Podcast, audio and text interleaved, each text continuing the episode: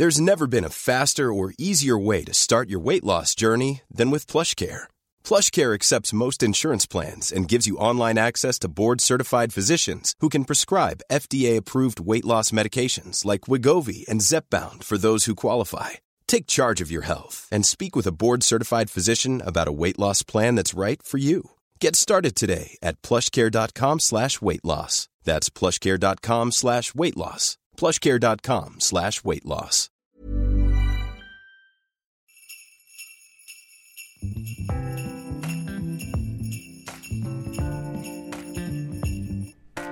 Hola les gars, j'espère que vous allez bien.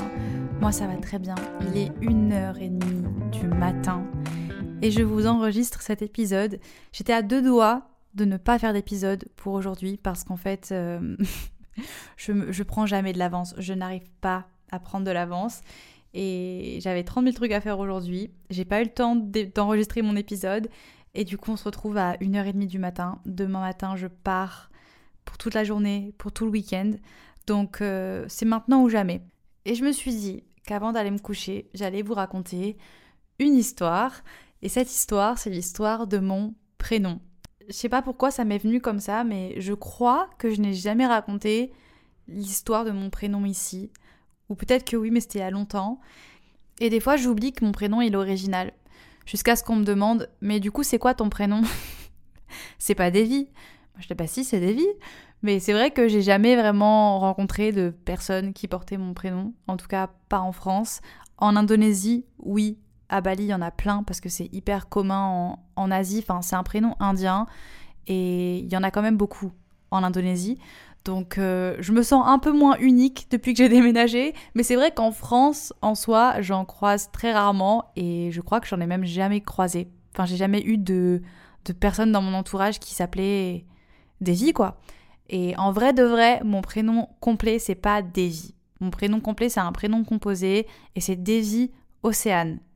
Genre, enfin avec un petit tréma au milieu, tu vois. C'est pas mon deuxième prénom, c'est vraiment mon prénom entier. Genre il y a des gens qui s'appellent euh, Jean-Marie, Jean-Pierre, euh, Marie-Jeanne. Moi, c'est Davy Océane. c'est particulier. C'est particulier, je l'admets, je ne comprends pas trop non plus. Enfin, ça a un sens, vous allez comprendre juste après, mais quand j'étais petite, tout ce que je sais, c'est qu'on m'appelait Déo et que j'ai jamais vraiment trop apprécié. Donc à partir d'un certain âge, j'ai arrêté de dire aux gens que je m'appelais Daisy Océane et je ne me présentais qu'avec euh, Daisy. Même à l'école, quand je me suis inscrite au collège et tout, j'écrivais juste Daisy. J'écrivais pas Daisy Océane, quoi. Mais tout commence euh, il y a 25 ans. Voilà.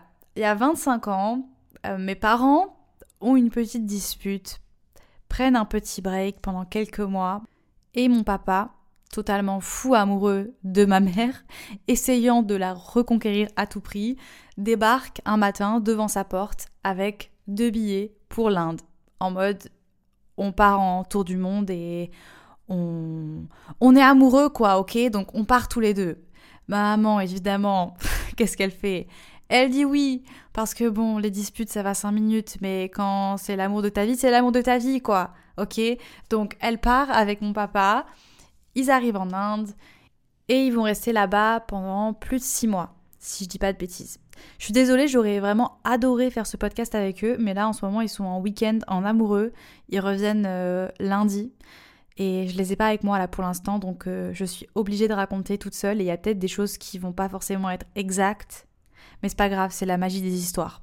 Donc ils sont en Inde, ils font leur vie, ils sont amoureux, ils créent leur marque de bijoux parce que mes parents été bijoutiers pendant des années. Ça, c'est, ils ont arrêté cette activité quand j'avais genre peut-être 10, 12 ans, un truc comme ça. Mais en tout cas, j'ai passé mon enfance dans les bijouteries de mes parents. Vraiment, euh, c'était trop bien parce que le week-end, j'allais juste dans la boutique à mes parents et je faisais des bijoux quoi. Donc c'était trop cool, mais ça a commencé en Inde. Donc ils avaient ce projet ensemble et ils dessinaient des bijoux et ils les faisaient faire là-bas. Et bref, ils vivaient leur meilleure vie jusqu'au jour où euh, ils se baladent sur la plage tous les deux et il y a une petite fille qui vient les voir. Une petite fille d'environ 8-10 ans. Encore une fois, je ne sais pas exactement l'âge exact, mais tout ce que je sais, c'est que rapidement, cette petite fille, elle va développer une forte affection pour mes parents et ils vont avoir euh, ce petit rendez-vous qui va se créer en fait pratiquement tous les jours où ils vont aller à la plage et cette petite fille va venir, elle fait des tresses dans les cheveux de ma maman, elle joue avec mon papa et bref, vraiment une, une connexion très forte. Puis mes parents vont se rendre compte que cette petite fille est, est toute seule en fait, que à chaque fois qu'elle se rend sur la plage, il n'y a jamais ses parents, elle est accompagnée de personne, ils comprennent vite qu'elle ne va pas à l'école et qu'elle est livrée à elle-même, comme énormément d'autres enfants également en Inde. Et c'est assez compliqué pour eux. Ils savent pas trop où se positionner. Tout ce qu'ils savent, c'est que ben, ils adorent cette petite fille et que tous les jours, ils viennent la voir, ils commencent à lui ramener des choses, lui ramener à manger, lui ramener des vêtements propres, prendre euh, soin d'elle comme ils le peuvent et l'aider à leur échelle, quoi. Puis les mois passent et évidemment mes parents ne vont pas rester éternellement en Inde, c'était pas leur plan, quoi. Et ils savent qu'à un moment donné ou un autre, ils vont devoir partir et que ils vont devoir l'annoncer à cette petite fille. Et c'est quelque chose qu'ils commencent à appréhender énormément parce que même eux, en fait, ils se rendent compte que l'affection qu'ils ont développée pour elle, elle est beaucoup plus forte que ce que, que ce qu'ils le pensaient. Et ça leur brise le cœur littéralement de, de devoir lui annoncer quoi que ils pourront plus se voir tous les jours et que ils vont devoir euh, repartir dans leur pays. Et ce jour-là arrive. Ils se rendent sur la plage comme d'habitude. Comme d'habitude, au loin, ils voient cette petite fille qui arrive en courant, toute contente, qui leur saute dans les bras. Et mes parents, ça leur brise encore plus le cœur parce qu'ils savent très bien que ce soir, ça va pas être un soir comme les autres, que ça va être sûrement le dernier soir qu'ils vont passer ensemble, le dernier coucher de soleil qu'ils vont voir ensemble. Et ils savent qu'ils ont un truc pas cool à lui annoncer, quoi. Donc, euh, ils lui annoncent. Et la réaction inattendue de cette petite fille qui leur dit Je viens avec vous. Et qui les supplie de, de l'adopter et de juste euh, repartir avec elle. Qu'elle a envie de vivre avec eux, qu'elle veut pas les quitter et que elle veut juste être avec eux, quoi. Euh, désolée, je suis assez émotive quand je parle de ça parce que Super, je vais chialer. Nickel. J'ai pas dit que c'était une histoire belle. Hein. J'ai pas dit. Attention, j'ai pas dit que c'était une histoire euh, qui allait finir bien. Donc euh, préparez les mouchoirs. Enfin, en tout cas, moi, ça me fait toujours chialer à chaque fois que je le raconte. Parce que c'est pas facile quand même. Mais euh, putain, mais des la fragilité. Bref, elle les supplie de, l'adopter. Et, et, mes parents, c'est délicat en fait comme situation, mais ben, ils ont pas forcément réfléchi. Et pour eux, c'était une évidence. Pour eux, c'était une évidence qu'ils ne pouvaient pas la laisser et qu'ils avaient envie de repartir avec elle, quoi. Donc, ils commencent à sérieusement considérer la chose et à essayer de, voir comment c'est possible d'entreprendre des démarches, quoi, pour euh, pouvoir adopter un enfant en Inde. Et évidemment, vous vous doutez bien que c'est pas si simple que ça et que tu n'adoptes pas euh, un enfant comme ça que tu as rencontré sur la plage euh, alors que tu es un touriste dans un, dans un pays qui n'est pas le tien et c'est pas du tout, c'est pas quelque chose de simple quoi, c'est des démarches qui prennent du temps. Et malheureusement en fait euh, ils apprennent que cette petite fille euh, qui avait encore une fois je vous dis entre 8 et 10 ans avait, enfin c'est pas qu'elle avait, c'est qu'elle était promise à un homme bien plus vieux qu'elle et que à l'âge de ses 14 ans, ben, elle serait obligée de partir vivre avec cet homme qu'elle ne connaît pas et que je pense que j'ai pas besoin de faire de dessin et que vous avez tous euh, très bien compris la situation et, euh, et vous savez peut-être ce que ça veut dire le mot euh, promise, quoi. Donc elle sera l'épouse de ce vieux monsieur alors qu'elle a à peine 8 ans. Voilà, nickel, je vais rechialer. Yes. Bref, à partir de ce moment-là, mes parents font tout ce qu'ils peuvent, tout ce qu'ils ont en leur pouvoir pour, euh, pour essayer de, de, de, la, de la sauver de cette situation, quoi, de la sortir de là. Et ils font vraiment tout ce qu'ils peuvent, hein. vraiment tout ce qu'ils peuvent. Ils, ils, explorent toutes les, toutes les possibilités et en fait, ils en viennent euh, à la conclusion que c'est juste euh, impossible, que c'est illégal pour eux de repartir avec, euh, avec cet enfant, que euh, ils peuvent absolument rien changer à la situation parce que c'est des histoires de famille, c'est des histoires de village, des histoires euh, d'argent et de Bref, toutes les, toutes les choses un peu, un peu moches de la vie qui se passent dans des endroits du monde et des endroits qui sont sous-développés. Et malheureusement, ça arrive beaucoup plus fréquemment qu'on ne le pense. Et c'est des choses qui existent encore aujourd'hui. Et euh, ben, la fin de l'histoire, c'est que malheureusement, ils ont, ils ont dû se faire une raison. Ils ont dû euh, laisser cette petite fille derrière eux. Et cette petite fille, elle s'appelait Davy.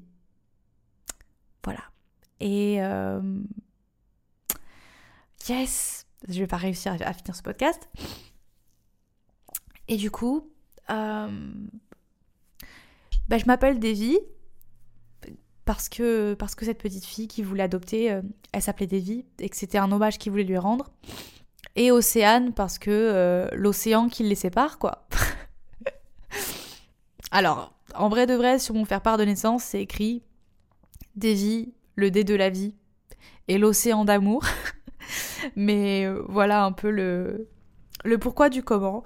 Mon prénom et cette histoire un peu euh, triste et émouvante. Et malheureusement, à l'époque, c'était très compliqué de garder contact avec, euh, avec les gens parce que la technologie, c'était pas la même chose il y a plus de 25 ans. Donc, euh, bah, j'aimerais bien vous dire qu'ils ont réussi à avoir des nouvelles de cette petite fille et qu'ils savent ce qu'elle ce est aujourd'hui. Mais euh, non, voilà, il n'y a pas forcément de, de, nouvelles ni rien. J'ai une photo de cette petite fille avec ma maman que j'essaierai de vous mettre sur le Instagram du podcast Sunshine Radio-du bas. Et, et voilà, et j'espère vraiment du plus profond de mon cœur que cette petite fille a réussi à à s'en sortir, qu'elle vit une très belle vie maintenant, qu'elle est tombée amoureuse, qu'elle a un mari qu'elle aime et, et qui sait peut-être des enfants, j'en sais rien.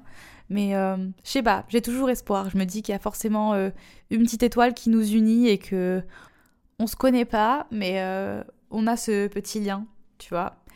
Et c'est peut-être bête, hein, mais je me sens jamais vraiment seule. Enfin, quand j'y pense, en fait, je me dis que on est un peu deux en fait. Et je sais pas si c'est malsain et je sais pas si c'est chelou, mais ça m'arrive des fois, le soir dans mon lit, d'imaginer une conversation qu'on pourrait avoir et.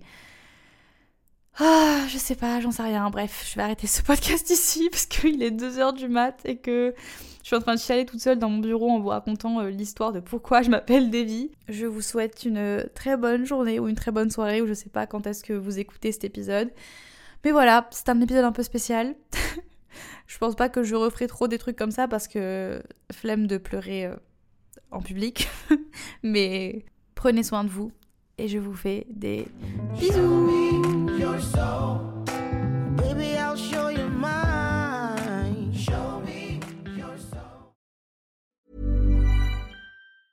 Hi, I'm Daniel, founder of Pretty Litter. Did you know cats tend to hide symptoms of sickness and pain? I learned this the hard way after losing my cat, Gingy. So I created Pretty Litter, a health monitoring litter that helps detect early signs of illness by changing colors, saving you money and potentially your cat's life. Pretty Litter is veterinarian developed, and it's the easiest way to keep tabs on your fur baby's health right at home. Go to prettylitter.com and use code ACAST for 20% off your first order and a free cat toy. Terms and conditions apply. See site for details.